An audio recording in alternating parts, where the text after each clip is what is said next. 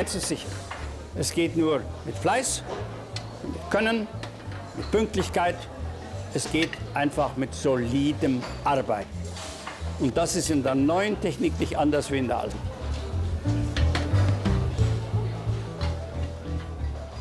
Guten Tag und herzlich willkommen zur neuen Folge von Masings Lunch Break, dem DGQ Podcast. Passend zum Jahresauftakt dreht sich das heutige Gespräch um die Frage, gute Vorsätze und was hat das mit Qualität zu tun? Gute Vorsätze, schnell gemacht und schnell verworfen, wird mancher denken, aber dennoch bieten sie immer wieder die Chance für einen Aufbruch oder einen Neuanfang. Die Umsetzung guter Vorsätze setzt auch immer die Bereitschaft zur Veränderung oder neudeutsch zu einem Change voraus. Das gilt sowohl privat als auch beruflich, für Einzelpersonen genauso wie für Organisationen. Bereitschaft zum Wandel ist auch eine Frage der Kultur. Besteht diese Kultur bereits oder muss sie selbst erst geschaffen werden? Und was hat das Ganze mit Qualität zu tun? Um diese Fragen näher zu beleuchten, habe ich mir heute zwei Experten eingeladen. Zum einen heiße ich Professor Dr. Rolf Ritzert recht herzlich willkommen. Er leitet seit 2008 das Fachgebiet Betriebswirtschaftslehre Public Management an der Deutschen Hochschule der Polizei in Münster. Zudem ist er seit mehr als 20 Jahren DGQ-Mitglied und als Trainer und Prüfer für die DGQ tätig. Unser zweiter Gesprächspartner ist Herr Markus Henkel. Herr Henkel ist seit knapp 25 Jahren Polizeibeamter und derzeit als Referatsleiter Personal der Polizei beim Innenministerium des Landes Nordrhein-Westfalen tätig. Sie sehen also, wir haben heute zwei Experten zu Gast, die sich auch im Polizeiumfeld bestens auskennen. Herr Professor Ritzert, wir schreiben mittlerweile den 12. Januar. Jetzt mal Hand aufs Herz. Welche guten Vorsätze haben Sie bereits gebrochen? Eine nette Einstiegsfrage. Also ich gehöre zu denen, äh, die, wie, wie ich gerade in der Statistik auch gesehen habe, die gesagt haben, sie sollen am Anfang des Jahres mehr Sport treiben. Also 48 Prozent der Leute haben das gesagt.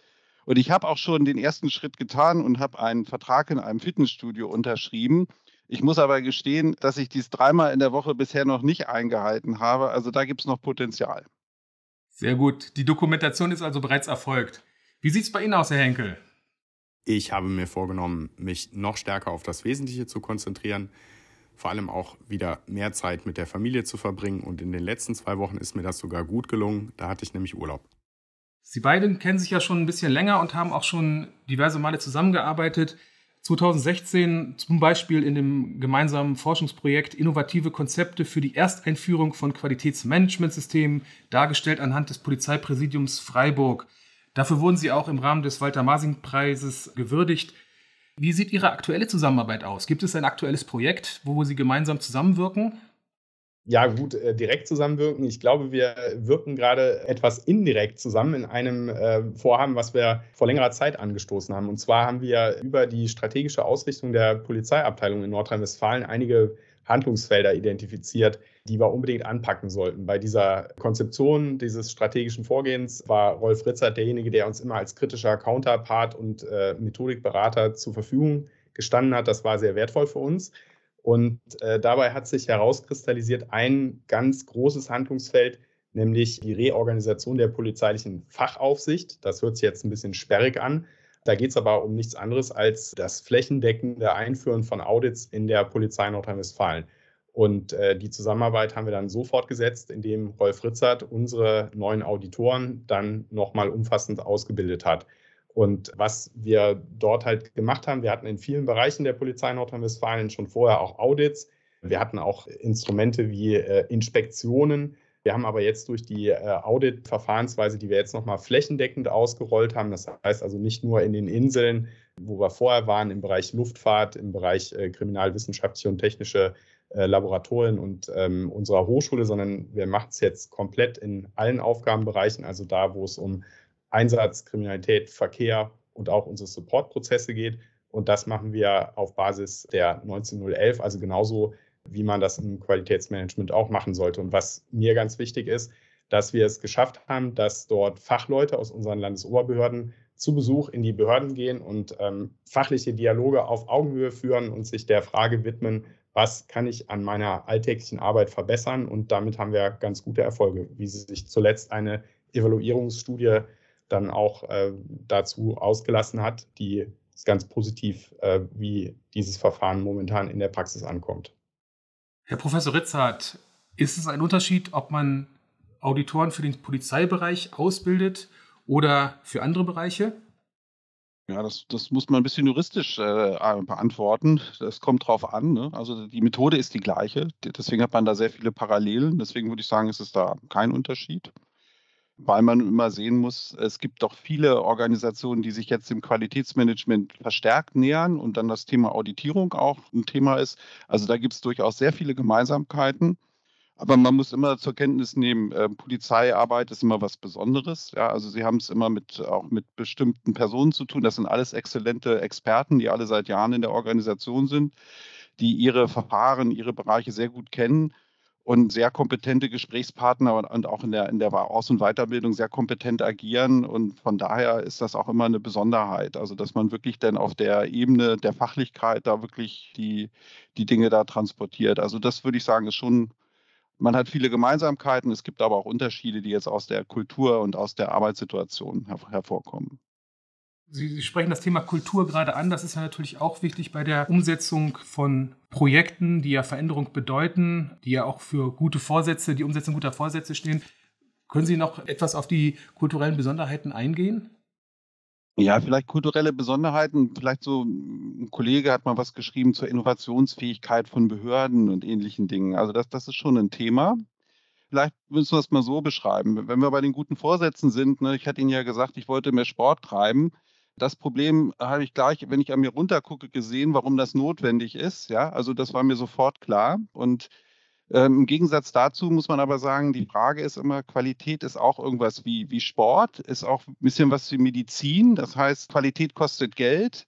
Qualität hat vielleicht Nebenwirkungen, Dokumentation, Aufwand. Und ich muss jetzt erstmal fragen, ähm, warum brauche ich Medizin? Also solange jemand nicht weiß oder das Gefühl hat, eine Organisation, dass sie ein Krankheitsbild hat, hat sie kein Interesse an, äh, an, an, entsprechenden Qualitätsmanagementprojekten. Und ich glaube, das ist immer ein wichtiger Start, dass man erstmal dieses Bewusstsein schafft für eine Veränderung. Ja. Und das ist, glaube ich, in der Kultur wichtig zu verankern, dass man sagt, offen sein für Neues, ja, Innovationen begrüßen und auch wirklich zu sagen, festzustellen, da sind Probleme und da müssen wir uns darum kümmern und das dann auch zu tun. Also das würde ich so ein bisschen als Parallele sehen. Ich würde das gerne noch ergänzen wollen. Also ich glaube, äh, die Polizei zeichnet aus eine besondere Organisationsstärke.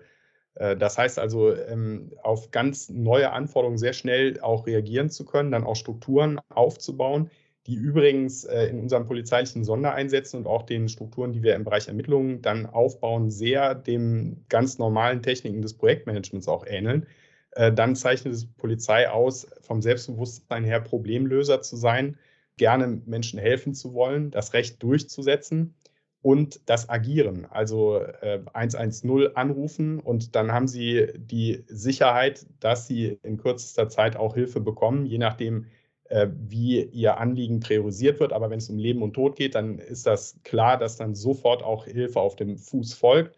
Vielleicht ist es auch äh, polizeitypisch, dass wir direkt in die Aktion gehen, etwas zu wenig analysieren hier und da das aber auch als, äh, als potenzielle Schwäche auch äh, auf dem Schirm haben, dass wir uns da also auch mit äh, Lagebildprozessen und Analyseprozessen dann auch bewusst in äh, unserer Arbeit dann äh, verbessern. Kollegialität zeichnet äh, unsere Organisation aus und was ein ganz großer Kit dann darstellt, ist, dass man an einer gesellschaftlich relevanten Aufgabe mitwirkt. Und das haben wir vor allem jetzt auch in der Pandemie gesehen. Da waren diverse Herausforderungen zu bewältigen, beispielsweise die Organisation der Tests für die Schulen. Ähm, da sind wir als Polizei dann auch mit ähm, auf, äh, aufs Tableau gekommen bei der Frage, wer macht das eigentlich? Äh, wer kann das äh, für die Landesverwaltung organisieren? Wir haben dort mit Logistikberatern äh, und auch mit Logistikprofessoren zusammengearbeitet, ähm, haben da auch die Rückmeldung bekommen, dass diese Organisationsstärke und die Fähigkeit, Probleme in kürzester Zeit anzugehen und Strukturen aufzubauen, dass uns das als Organisation offensichtlich auszeichnet im Vergleich zu anderen Organisationen.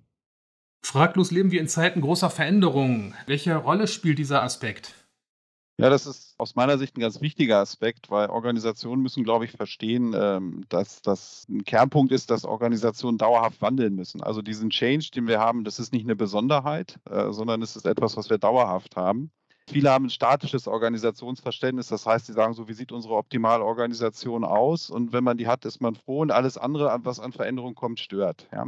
Äh, neuere Organisationsüberlegungen gehen aber vom dynamischen Organisationsverständnis aus. Das heißt, eine Organisation ist nur optimal, wenn sie dauerhaft ähm, äh, diese, diese Impulse aufnimmt aus der Umwelt und sich dann entsprechend auch anpasst. Also man muss sich das mehr so wie so ein dynamisches Gleichgewicht vorstellen, wie beim Fahrradfahren. In der Physik kennt man das, da gibt es dynamische Gleichgewichte. Das heißt, nur durch die Bewegung ist die Organisation in der optimalen Balance. Ja, also, und das, glaube ich, ist ein ganz wichtiges Grundverständnis, was man haben muss. Veränderung ist nicht etwas, was die Stabilität der Organisation stört, sondern diese Bewegung, diese Dynamik durch Veränderung, die ist elementar wichtig für eine Organisation. Ich würde das sogar noch unterstützen wollen. Also aus meiner Sicht ist Krise das neue Normal. Finanzkrise, Pandemie, Energiekrise, eine Krise jagt die nächste äh, mit auch unglaublichen Herausforderungen für die staatlichen Institutionen, wo wir uns immer wieder fragen müssen, was sind die konkreten Anforderungen, die an uns gestellt werden. Unsere Beobachtung ist, dass sich die Anforderungen enorm schnell verändern und wir sehr reaktionsschnell sein müssen.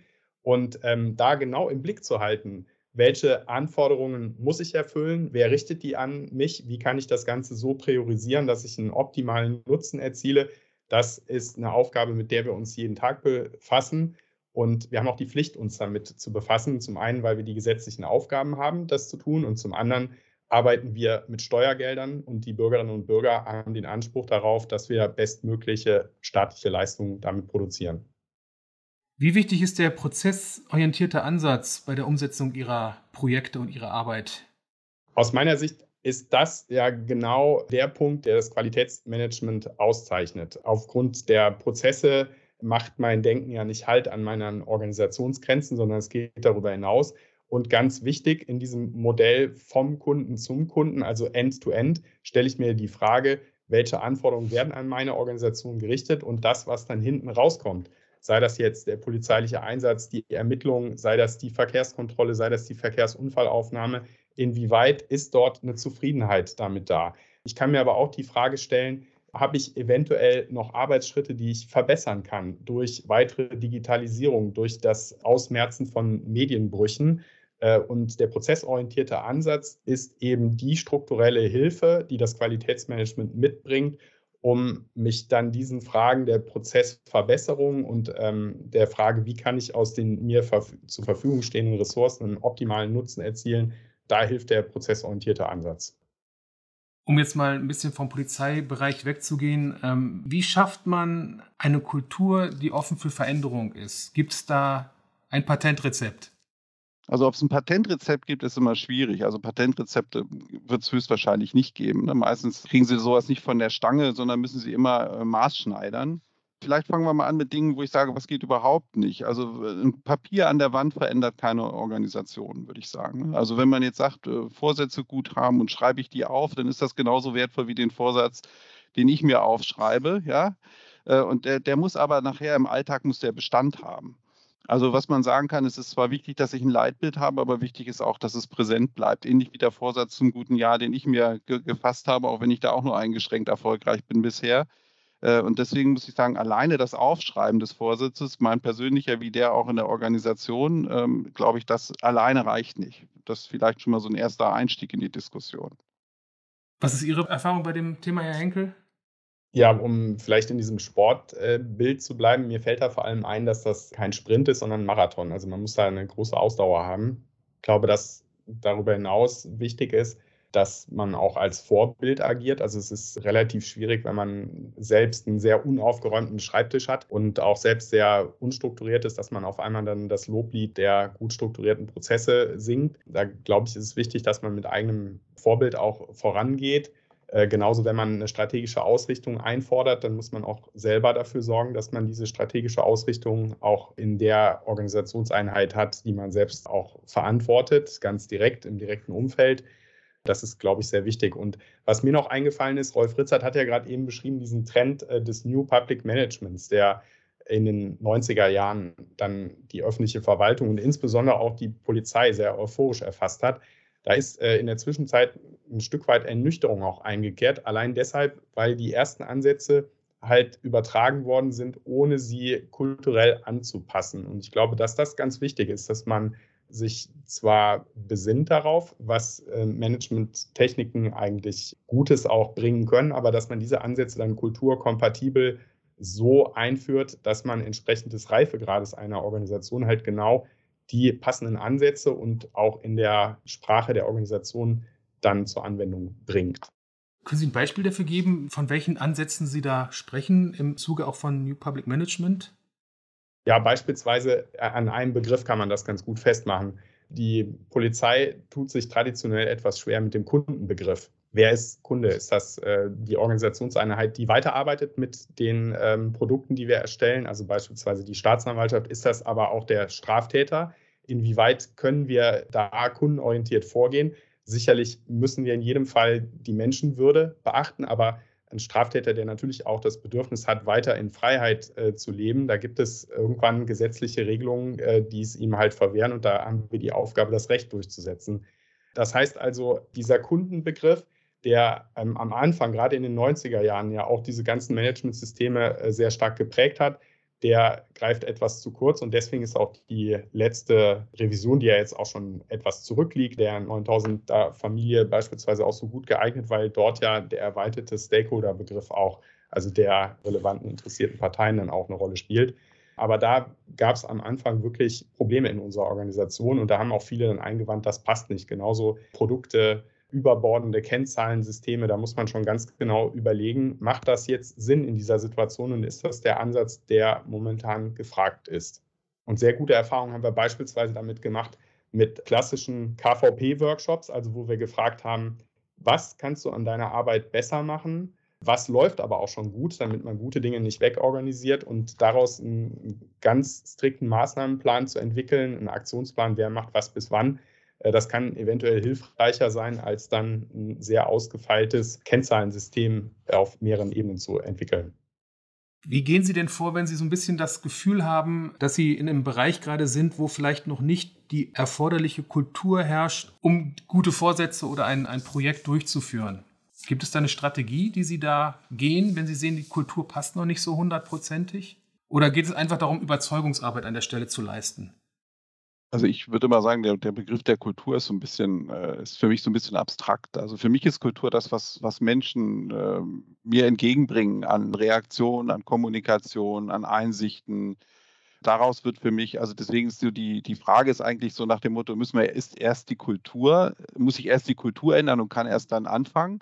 Das ist ja so ein Bild, was, was Sie eben so ein bisschen so skizziert haben. Man könnte vielleicht aber auch eher sagen, naja, lassen Sie uns einfach anfangen. Die Kultur ändert sich vielleicht auch im Ändern mit den Personen. Also die Frage ist ja auch, äh, Kultur ist ja so ein, irgendwie so ein psychologisches Konstrukt irgendwo, äh, was man ja auch nicht anfassen kann, was es irgendwo, wo unterschiedliche Personen unterschiedliche Vorstellungen haben ich würde mal eher so sagen, so Mindset. Und wenn Sie das Mindset von einzelnen Personen ändern, vielleicht ändert sich dann auch so ein kollektives Kulturverständnis. Ja, also die Antwort ist eher, dass man fragt, hm, wenn ich jetzt anfange, etwas zu ändern, vielleicht ändert sich dann die Organisationskultur vielleicht einfach auch mit. Also, dass man nicht sagen muss, ich muss erst eine Kultur ändern und dann kann ich erst was tun, sondern dass sich sozusagen in dem Prozess schon parallel sich dieses Mindset der Organisation ändert. Ne, das wäre so eine Idee. Also, ich achte da schon drauf. Es geht aber insbesondere darum, dass man sagt, wie gehen Leute eigentlich mit Innovationen um? Wie sind Menschen bereit, ihre eigenen Verfahren zu hinterfragen? Also zum Beispiel eine klassische Frage für Führungskräfte. Wie oft holen Sie sich ein Feedback ein als Führungskraft? Und wenn einige sagen, ja, das machen wir einmal im Jahr, dann hat das so den gleichen Effekt, den wir wie bei den Vorsätzen fürs gute Jahr haben. Sie sehen bei den agilen Methoden, dass man mindestens alle 30 Tage sich Teamrespektiven holt, um dann entsprechend auch Rückmeldung auf das eigene Führungsverhalten, um, um, das eigene Führungsverhalten oder Teamentwicklungsverhalten immer anzupassen. Also ich glaube, dass kurze Zyklen da wichtig sind und dass es wichtig ist, äh, Rückmeldungen für sich selbst zu bekommen. Und wenn wir von wichtigen kulturellen Faktoren sprechen, ich glaube, Sie hatten es eben gesagt, Herr Henkel, man muss auch vorleben, saubere Prozesse, der aufgeräumte Schreibtisch, das hatten Sie, glaube ich, als Bild gezeichnet. Das nimmt dann auch automatisch klassischerweise die Unternehmensleitung oder die Organisationsführung mit in die Verantwortung, wenn es darum geht, eine Kultur zu schaffen, die grundsätzlich offen ist, aber auch gute Vorsätze umsetzen möchte. Unbedingt. Also ich halte das für eine der wichtigsten Bedingungen neben dem persönlichen Vorbild, dass halt die oberste Leitung äh, also das Top-Management einer Organisation ein gewisses Einvernehmen hat. Also natürlich gibt es da auch unterschiedliche Ausprägungen je nach Verantwortungsbereich, aber die grundsätzliche Herangehensweise, also das Mindset, wie ich an diese Veränderungen rangehe, da muss es ein hohes Maß an Übereinstimmung geben, weil das sofort auch ausgemacht wird. Im Bereich der Mitarbeiter stehen die da hintereinander, also unterstützen die sich, äh, ziehen die an einem Strang, ja oder nein? Wo sind die Schwachstellen? Wo sind vielleicht auch die Punkte, wo wir uns dann äh, nicht verändern müssen, weil das noch streitig ist? Und deshalb, glaube ich, kann das Ganze auch nur beginnen damit, dass man einen Diskurs führt, was sind denn jetzt die Veränderungsprojekte, die wir äh, uns zumuten wollen, die aber auch vom Nutzen her, also sehr viel Nutzen stiften und damit auch sinnvoll begründbar sind. Wie sieht eine gute Qualitätskultur in einer Organisation für Sie aus? Also eine Kultur, die Qualität fördert oder die antreibt? Also ich glaube, das, das Wichtigste ist erstmal, und, und da habe ich viele, viele Gespräche in den Trainings auch von der DGQ mit dem Ohr, dass man nochmal fragt, welche Rolle spielt das Qualitätsmanagement überhaupt? Also, dass man sagt, was ist Qualitätsmanagement? Viele haben, wenn wir so, so Abfragen machen, auch gesagt, naja, eigentlich haben wir gar nicht so viel mit Verbesserungen zu tun. Also wir sind eher diejenigen, die für Stabilität sorgen. Also wir sorgen dafür, dass Standards eingehalten werden, wir sorgen dafür, dass Prozesse eingehalten werden. In Klammern, das, das ist jetzt gar nicht so viel auf Verbesserung bezogen, sondern eher auf Kontrolle, auf Ordnungsdienst. Ne? Hat, hat das einmal ein Teilnehmer so zusammengefasst. Und ich glaube, das Wichtigste an der Organisationskultur ist, dass man sagt, ich muss dieses Verbesserungsmindset haben. Also nicht nur stabilisieren, halte dich an bestimmte Standards mhm. und Vorgaben, sondern ich habe immer im Blick, morgen besser. Also das wäre für mich so ein Leitspruch in der Organisationskultur. Also ich gucke nicht auf Stabilität, sondern ich gucke auf Innovation. Das wäre für mich so ein ganz wesentlicher Punkt. Wie kann ein erster Schritt aussehen, wenn man einen guten Vorsatz hat, wenn man ein Projekt umsetzen möchte? Wie startet man da einfach, um die Leute vielleicht von Anfang an mit abzuholen? Gibt es da einen Tipp? Für mich ist das Wichtigste ist erstmal der Einstieg, dass alle Beteiligten erstmal feststellen, das ist ein Problem und wir haben das Problem gemeinsam, also dass wir ein gemeinsames Problemverständnis haben. Ne? Wenn ich auf meinem Body Mass Index gucke, ne, wenn wir bei diesem Vorsatz nochmal fürs gute Jahr bleiben, da sage ich, oh, da muss sich was ändern. Da sagen andere vielleicht, wieso geht? Ja, also, also das heißt, die, gleiche, die gleichen Parameter, die wir haben, sorgen bei dem einen für, für einen Handlungsdruck, für die anderen sagen, nee, also das heißt, das Wichtigste ist erstmal aus meiner Sicht, ein gemeinsames Problemverständnis zu haben. So, denn der nächste Schritt wäre für mich, äh, was wir schon gesagt hatten, nicht zu viel Veränderung auf einmal, sondern priorisieren und dann auch konkrete Ziele festlegen. Also realistische Ziele festlegen, die konkret festziehen. Und dann auch im Marketing, also ich glaube, jedes, jedes Veränderungsprojekt braucht Marketing, auch immer wieder die Vorteile betonen. Ja, weil die Leute haben nachher nur die Arbeit und fragen sich eigentlich, Mensch, früher war es doch eigentlich viel besser. Ja? Früher war es doch eigentlich viel besser. Weißt du noch, da mussten wir dies und dies und das und jenes nicht machen. Und dann gehen die Vorteile der Neuerungen gehen verloren. Das heißt also, im Bereich des Marketings sollte man immer darauf achten, dass das immer kommuniziert wird. Also was der Vorteil des neuen Verfahrens, des neuen, der Innovation ist. Ja? Und dass man auch noch gleich sagt, ich werde Krisen, Krisensituationen haben. Es wird, gibt keine Organisation, wo sie nicht diese Krisen haben, Umsetzungsprobleme. Äh, das heißt, die sind auch ganz normal, die gehören zu einem Change-Prozess mit dazu. Es ist für den, der den Change-Prozess macht, unheimlich heilsam, wenn er weiß, die kommen irgendwann, weil dann können sie sich ein bisschen darauf einrichten und sind nicht überrascht äh, äh, von dieser Situation. Also das ist ein nächster Punkt. Und für mich ist auch wichtig, dass sie sich Sparringspartner suchen. Ne? Also so ähnlich wie ich jetzt mit meinem Sport, dass ich jetzt einen Freund von mir angerufen habe und sage, hier immer mittwochs um 17 Uhr fahren wir auf jeden Fall hin. Ja? Und das heißt, wenn ich jetzt einen Sparringspartner habe, mit dem ich etwas zusammen entwickeln kann, habe ich eine ganz andere Verbindlichkeit da drin. Ja? Unterschiedliche Abteilungen, unterschiedliche Organisationen. Ja, und der letzte Punkt ist eigentlich, dass man sagt, nicht zu früh aufgeben. Ne? Also wenn man sagt, Mensch, ich habe das jetzt zwei Wochen nicht geschafft hier, dass ich dann nicht sage, naja gut, es gibt viel zu tun, lassen wir es sein, sondern dass man wirklich sagt, dann äh, auch bei, bei Misserfolgen, die dann kommen, dass ich sage, nee, das, das Ziel ist mir wichtig, ich bleibe da dran. Das, das werde ich auch durch eigene Widerstände, werde ich das, werde ich da dran festhalten, weil ich von den positiven Effekten meines Aufenthalts im Fitnesszentrum äh, überzeugt bin. Und deswegen lasse ich mich jetzt auch nicht von kleineren Rückschlägen entmutigen, sondern ich mache da weiter. Ich verfolge dieses Ziel auch nachhaltig.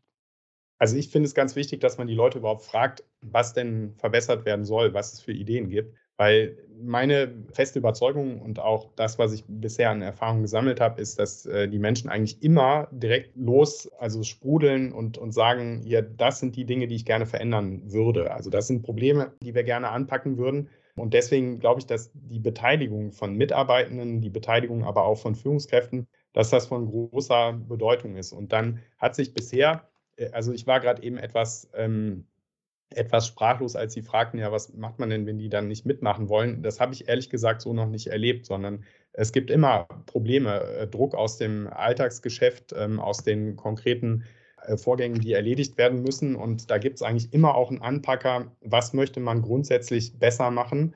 Äh, und dann liegt es natürlich an Führungskräften, auch den Raum dafür zu schaffen. Also, dass man sich bewusst auch diese Räume dann schafft. Sei das jetzt, dass man sich mal zurückzieht, sei das aber auch, dass man halt kleine Breakout-Sessions macht, wo man dann halt fragt, wie ist das jetzt bisher gelaufen, diese Abarbeitung dieses Einsatzes, die Abarbeitung dieses Vorgangs. Was war gut, was kann man besser machen? Und insoweit kommt man, glaube ich, da ganz gut dann auch in eine Bewegung rein. Eine Sache, die mir noch ganz wichtig ist, gerade wenn eine gewisse Skepsis da ist, dann, dann gilt es natürlich auch, dass man kleinere Erfolge dann auch produziert. Insoweit ist es wahrscheinlich nicht die beste Vorgehensweise, dass man zu Beginn die ganz, ganz großen Projekte ähm, startet, sondern dass man vielleicht erstmal inkrementell auch zeigt, okay, diese Methode, die kann euch jetzt ganz konkrete Verbesserungen bringen und ganz konkret auch bei der Arbeit helfen. In Ihrer Arbeit dreht sich ja viel um Veränderung, Innovation. Wie holen Sie sich eigentlich Impulse für Ihre Arbeit? Ja, das ist ein ganz spannender Punkt. Ne? Denn Veränderungen, wie Sie schon sagen, ich muss ja erstmal wissen, dass es überhaupt was zu verändern gibt. Also nicht nur davon, dass ich habe ein Problem und ich muss es lösen, sondern es gibt vielleicht eine neue technische Lösung oder es gibt ein neues Verfahren. Das ist, glaube ich, ein ganz wichtiger Punkt, dass man fragt, so Führungskräfte, Veränderungsmanager, woher kriegen die eigentlich ihre Impulse? Und im Qualitätsbereich kann ich nur sagen, ähm, sehr viele Impulse bekomme ich aus der Arbeit der, der Regionalkreise, äh, auch der DGQ. Ja, die DGQ hat äh, da ein, ein einmaliges Expertenwissen und äh, mit, mit Besichtigung von Firmen, wo Kolleginnen und Kollegen aus dem Q-Bereich ihre Erfahrung teilen mit Softwareunterstützung, mit neuen Verfahren, mit neuen Wegen, Mitarbeiterinnen und Mitarbeitern diese Verfahrensänderung deutlich zu machen. Und das ist ein Erfahrungsschatz, muss ich sagen, der ist wirklich einmalig und hat mir sehr viele Impulse schon für die Arbeit gegeben und wo man einfach denn also gar nichts neu erfinden muss, sondern im Prinzip Sachen, die da sind, kopiert, äh, sich anschaut, transformiert in einen neuen Organisationskontext. Das ist eine super Ressource, finde ich absolut wichtig.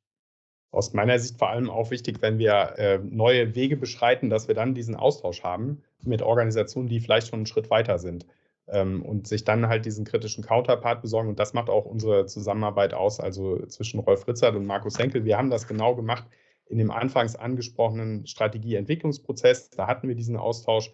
Der war sehr wertvoll und für das Gesamtvorhaben sehr zielführend. Und da ist auch mit die Zusammenarbeit in der DGQ verantwortlich für gewesen. Vielen Dank für diesen Einblick in den Zusammenhang von guten Vorsätzen, Change, Qualitätskultur Veränderung. Ich nehme einiges mit, einiges auch Positives, auch gerade das, die Aussage, dass oft die Bereitschaft halt einfach auch schon besteht, weil ein Veränderungsdruck da ist und die Menschen eigentlich auch bereit sind zur Veränderung. Ich danke Ihnen. Ich hoffe, Sie halten Ihre selbst getroffenen guten Vorsätze, egal ob jetzt beruflich oder privat, für dieses Jahr ein und können sie auch erfolgreich umsetzen. Ich danke Ihnen für dieses Gespräch und verabschiede mich für heute. Vielen Dank und eine gute Zeit. Ja, vielen herzlichen Dank für das Gespräch. Hat mich sehr gefreut und auf Wiedersehen. Bis zum nächsten Mal und vor allem auf Wiederhören ist ja ein Podcast. Ja, da kann ich mich anschließen. Ende der Mittagspause, dann gehen wir jetzt wieder nicht zur Arbeit, sondern ins Fitnessstudio. Vielen Dank.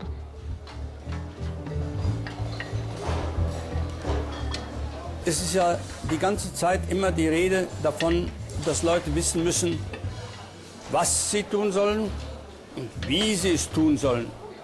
Darüber wird vergessen, ihnen zu erklären, warum sie es tun sollen.